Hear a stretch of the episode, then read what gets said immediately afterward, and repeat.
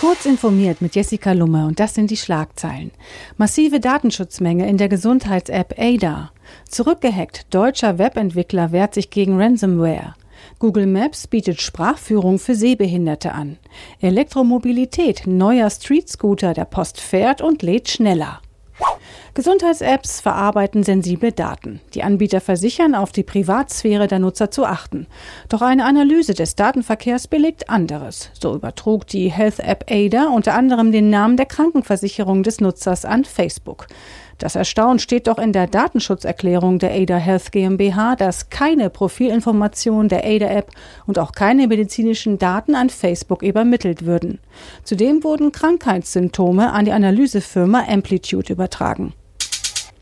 Ein Webentwickler aus Bayern hat den Server von Erpressungstrojaner hinter Männern gehackt und deren Kryptoschlüssel gestohlen. Bereits in einer früheren CT-Ausgabe beschrieb ein anonymer Autor, wie er, genervt von vielen Phishing-Spam-Mails, den Urheber einer solchen Mail hackte. Erst dessen Webseite und dann dessen Homerouter.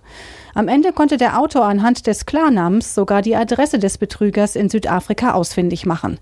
Diese Art des Zurückhackens scheint entgegen der klaren Empfehlung der Redaktion Schule zu machen. Google Maps startet eine neue Funktion, die sehbehinderten Menschen helfen soll, sich zurechtzufinden.